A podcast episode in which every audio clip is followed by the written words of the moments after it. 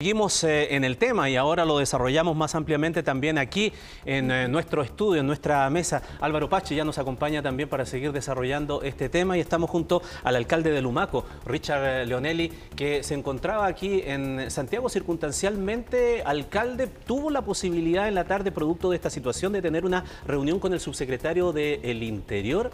¿Qué le dijo? Así es, Ramón. Buenas noches. Buenas, noches, Álvaro. Sí, la verdad, estuvimos en una reunión eh, con el subsecretario, eh, conversamos este y otros temas más que requieren de urgente solución. Andaba yo en Santiago justamente junto al Consejo Municipal en búsqueda eh, de recursos y también, por supuesto, respecto al tema de la seguridad para que busquemos alguna solución que es urgente, no solamente para la comuna de Lumaco, sino para la región de la Araucanía, pero el Lumaco hoy urge dar soluciones efectivas y garantizar el Estado de Derecho a toda nuestra gente. Usted decía en la, mañana que se sentían abandonados de alguna manera. ¿Hay una ausencia de Estado en su zona? ¿Usted siente eso? Claro, por supuesto. El Lumaco hoy día, bueno, a la luz de, los hechos, no impera el Estado de Derecho. Hoy día en la comuna de Lumaco está en un total abandono. Eh, si bien es cierto, te pongo un ejemplo muy claro. En la ruta que tú acabas de explicar muy bien eh, anteriormente, Ramón, hay un campamento en donde existe carabineros pero en San Óscar, que está en el sector de Manzanar, en la misma ruta que tú acabas de mencionar anteriormente. Esos, esos carabineros no están facultados para salir a controlar vehículos y camiones a la calle. Están, no están facultados para ir a, eh, a terreno a ver cuándo hay un atentado solamente para información y resguardo de algunos predios. Entonces eso es lo que nos parece un poco complejo, tomando en cuenta que eh, debería haber más presencia policial, ¿no es verdad?, eh, en el patrullaje de las rutas, en el control eh, efectivo de carabineros también para poder ver cuando hay camiones que van con madera robada sin su documentación correspondiente. Eso no está ocurriendo hoy día y es algo que debe hacerse urgentemente. A propósito de lo que dice de resguardo y de control y fiscalización en la ruta, bueno, ahora estamos en un estado de excepción acotado donde los militares están en las rutas principales. ¿Usted cree que se quedó corto ese estado de excepción? Yo creo que ayuda, porque también hay que valorar los esfuerzos de parte del gobierno. Yo creo que ayuda, pero no es lo suficientemente efectivo, porque hay muchas más rutas, ¿verdad?, por donde se transita. Eh, esa es una ruta principal, la que une Pastene y Tirúa, pasando por el sector de Relún, Manzanar, Calcoy, Bajo Leocura. Pero hay más rutas alternativas que la gente está trabajando, eh, tal como el, el furgón que fue baleado en el día de hoy, y que también necesita seguridad. Sí, alcalde, eh, la coordinadora Arauco Mayeco eh, sacó un comunicado esta jornada, dicen que ellos no, no fueron porque básicamente no atacan trabajadores ni menos a trabajadores mapuche.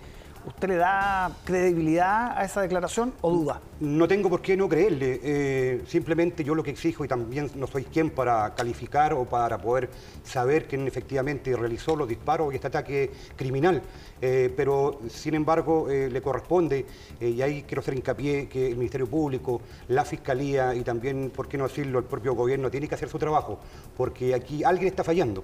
No podemos estar a la deriva en la comuna de Lumaco, no podemos tener a las comunidades ahí a a la gente de campo, a los agricultores, a los que trabajan en pequeñas faenas forestales que hoy día están quedando sin su fuente laboral, producto de toda esta violencia que está suscitando en la comuna de Lumaco. Sí, ahora entiendo que en esa zona operan básicamente tres grupos, eh, la CAM y Resistencia a la Quenche Mapuche y otro más.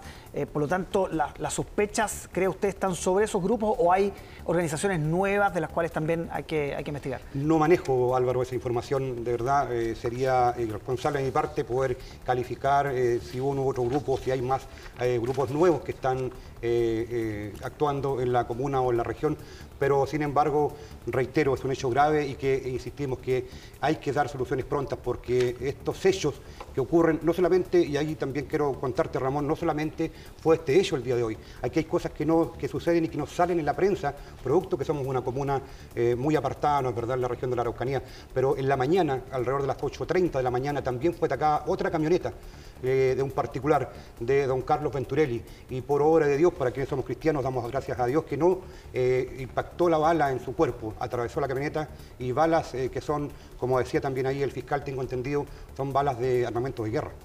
Ahora, alcalde, usted decía que aquí todos tienen que hacer su trabajo. Exactamente. Ya.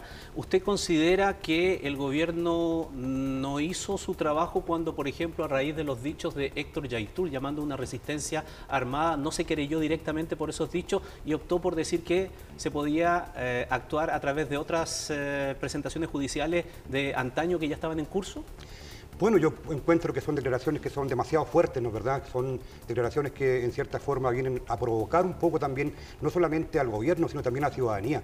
Y con esto la ciudadanía eh, eh, siente impotencia, siente un poco de rabia, siente dolor por cuanto no se está actuando cuando existen este tipo de amenazas. Sí. ¿Usted tiene más antecedentes, alcalde, de los trabajadores, eh, de las personas que fueron atacadas hoy día? ¿Son trabajadores eh, directamente de esta, de esta contratista? ¿Son indirectos de la persona que falleció? No sé si usted tenía algún antecedente. No, tengo más antecedentes de nombres, pero sí sé que, eh, tal como muchas faenas más, son pequeños contratistas que trabajan y subcontratando, digamos, a personas y prestan servicios a CMPC Forestal Mininco, como ocurre en gran parte de la comuna de Lumaco. Pero son mapuches. Son gente de comunidades mapuches que, como, como, como todos en la comuna de Lumaco, son gente de bien, gente de trabajo, de esfuerzo, de sacrificio, que solamente salen en el día a día a buscar el sustento como cualquiera lo hace para su familia. ¿Fue un error levantar el estado de excepción al comienzo de este gobierno? Mm, yo creo que sí, yo creo que sí, porque eh, el estado de excepción, cuando tú ves eh, militares patrullando, ¿no es verdad?, genera una sensación de seguridad y eso es eh, un hecho real para quienes vivimos en la comuna de Lumaco, para quienes sufrimos día a día y estamos viendo estos atentados. Eh, ver a eh, ciertos militares patrullando las rutas principales y rutas alternativas genera una sensación de seguridad. Yo creo que se debería repensar el tema. probablemente le plantea alguna autoridad poder eh, ver las comunas que están más afectadas, como Lumaco, nuestra comuna como Coyipuy, como también eh, Ercilla, y poder establecer en esas comunas, a lo mejor pienso yo, ¿no es verdad?, un estado más, eh, más amplio, ¿no es verdad?, que permita de a poco ir generando seguridad y evitando estos hechos tan graves como los hechos que ocurrieron hoy día. Alcalde Richard Leonel y alcalde de Lumaco, le queremos agradecer su presencia esta noche aquí en nuestro estudio. Muchas gracias. Muchas gracias, Álvaro. Gracias, Ramón. Que estemos